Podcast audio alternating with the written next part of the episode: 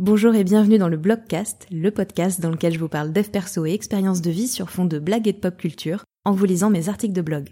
Je suis Laurent Chavel, coach, thérapeute et autrice, et c'est parti pour un nouvel épisode. Bonne écoute et avant de commencer, je vais faire une petite euh, petite minute auto-promo puisque euh, j'organise cet été des ateliers pour les entrepreneurs, des ateliers interactifs en ligne et en petit comité pendant lesquels eh bien on va travailler sur des problématiques euh, assez typiques pour les entrepreneurs comme par exemple définir sa cible et ses anti-cibles, travailler sur ses objectifs, son organisation, etc., etc. Donc si ça vous intéresse ou si vous connaissez quelqu'un que ça intéresse, eh ben je vous glisse le lien dans la description et bienvenue dans ce nouvel épisode intitulé Entrepreneur, faut-il accepter de travailler gratuitement? Il y a une petite image qui est très rigolote, allez voir l'article, euh, le lien est dans les notes du podcast, vous le savez. Petit nota bene avant de commencer, cet article n'a rien à voir avec le fait de faire du bénévolat en dehors de son activité professionnelle. Hein. Je pense que c'est évident, mais je préfère le préciser quand même. Moi j'ai exercé plusieurs métiers en tant qu'indépendante et ils ont tous un point commun. Peu importe le domaine d'activité, on m'a toujours demandé, à un moment ou un autre, si je pouvais travailler contre rien. C'est une problématique que mes clients à leur compte sont nombreux à rencontrer, sans toujours savoir comment y répondre. Alors, est-ce qu'il faut, oui ou non, travailler pour le plaisir de rendre service? Tentons ensemble de répondre à cette question plus épineuse qu'une branche de gui. Commencez par s'interroger.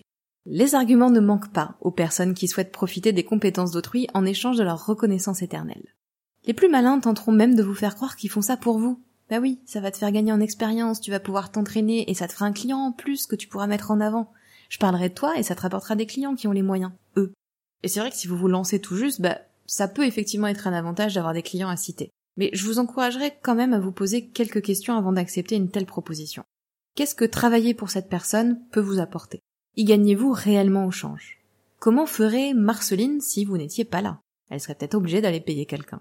N'hésitez pas à définir le temps que vous allez consacrer à ce client et à le chiffrer. Est-ce que ce que vous allez gagner en rendant service est à la hauteur de la somme que vous auriez normalement facturée? De qui vient cette demande?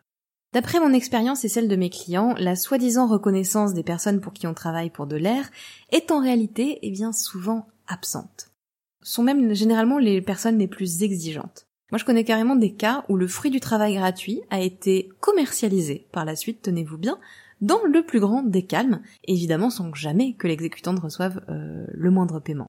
Alors il est à mon sens essentiel de se demander qui on a en face de nous. Est-ce qu'on connaît bien cette personne? Est-ce qu'elle partage nos valeurs? Est-ce qu'elle a été là pour nous dans le passé? Est-ce qu'elle sera présente pour nous dans le futur? Et si la situation était inversée, elle accepterait, elle, de travailler gratuitement pour nous rendre service? Gardez en tête que vous devez rien à personne. Pour à moins bien sûr que votre client gratuit là euh, ne vous ait offert un jour le dernier carré de sa tablette de chocolat, là clairement vous lui devez énormément.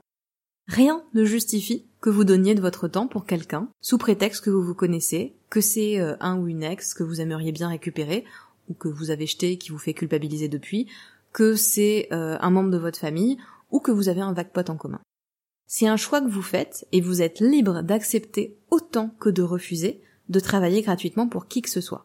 Rappelons par ailleurs, parce que ça fait jamais de mal, que débuter, c'est pas synonyme d'incompétence. Pas besoin d'attendre mille ans pour être doué, comme le disait si bien Rodrigue dans Le Cid. Je vous ressors ça pêle-mêle de mémoire, hein, c'est peut-être pas exactement ces mots. Comment dire non sans passer pour la pire des personnes? Alors c'est généralement ici que ça se corse. On sent bien que l'autre tente de profiter de nous, on n'a ni le temps ni l'envie de faire ce qu'il ou elle nous demande, mais comment on lui dit non? C'est hyper facile en fait de culpabiliser et les autres euh, en plus se privent rarement de nous en rajouter une petite couche à base de pop pop pop pop et de euh, c'est vraiment pas sympa, tu me fous dans la merde, saupoudré de mais moi je le ferai pour toi alors qu'en vrai rien n'est moins sûr. D'où l'importance des deux premières étapes. Plus vous saurez pourquoi vous refusez, plus votre nom sera convaincant et donc moins vous laisserez la brèche de la culpabilisation ouverte. Si des explications sont demandées, bah dites simplement que vous n'avez pas le temps d'effectuer des tâches bénévoles à l'heure actuelle. Si l'autre insiste en appuyant là où ça fait mal, vous savez, c'est le fameux euh, t'es pas une bonne personne, bah inversez la situation.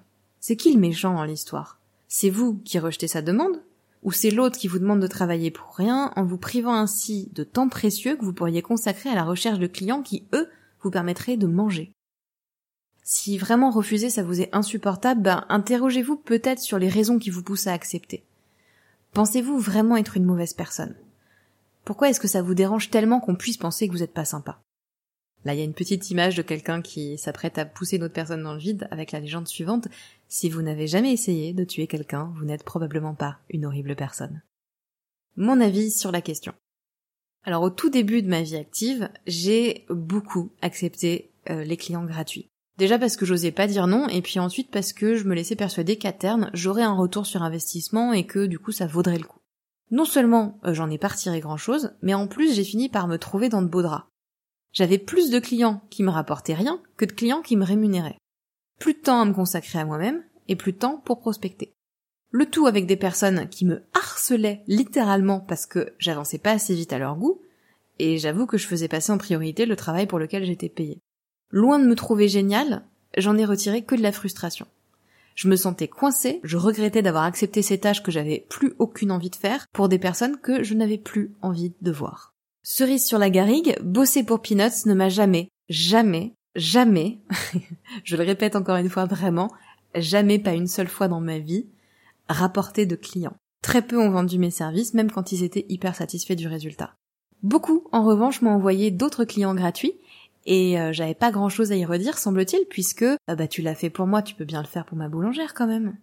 Il est aujourd'hui très rare que j'accepte de travailler gratuitement, ça arrive, euh, je pense que ça fait des années que ça ne m'est pas arrivé d'ailleurs.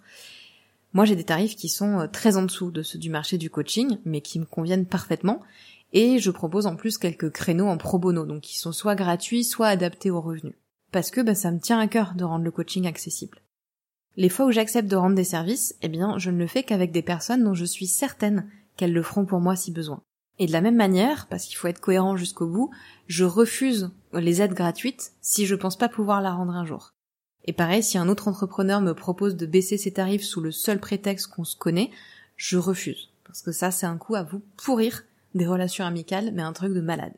Et euh, je crois que c'est sans doute le plus important à retenir. Que vous acceptiez ou non de travail gratuit, soyez en accord avec vos valeurs, avec vous-même. Si vous choisissez de travailler parfois bénévolement, euh, je vous invite à faire un contrat systématiquement, même si vous bossez pour votre mère, afin de ne laisser aucune place à l'incertitude. Et au ouais, mais t'avais dit que... Je recommande également, moi, de demander une somme, aussi petite soit-elle, même si c'est un euro symbolique, parce que bah, le fait d'avoir un échange financier, même si c'est pas grand-chose, ça peut changer énormément de choses ne serait-ce que pour différencier votre relation professionnelle de votre relation personnelle et ainsi préserver cette dernière. Mais ça c'est juste mes recommandations et mon expérience personnelle. Vous faites bien ce que vous voulez, emoji qui lève les bras. Et vous, quel est votre avis sur la question? Merci d'avoir écouté cet épisode, j'espère qu'il vous a plu. Si c'est le cas, n'hésitez pas à vous abonner au podcast et à me laisser un commentaire ou 5 étoiles sur Apple Podcast. Vous pouvez aussi le partager à une ou plusieurs personnes que cet épisode pourrait intéresser. Et puis euh, rejoignez-moi sur Insta si le cœur vous en dit, at lochavel, L-O-C-H-A-V-E-L. C'est aussi dans la description hein, si besoin. Merci et à la semaine prochaine.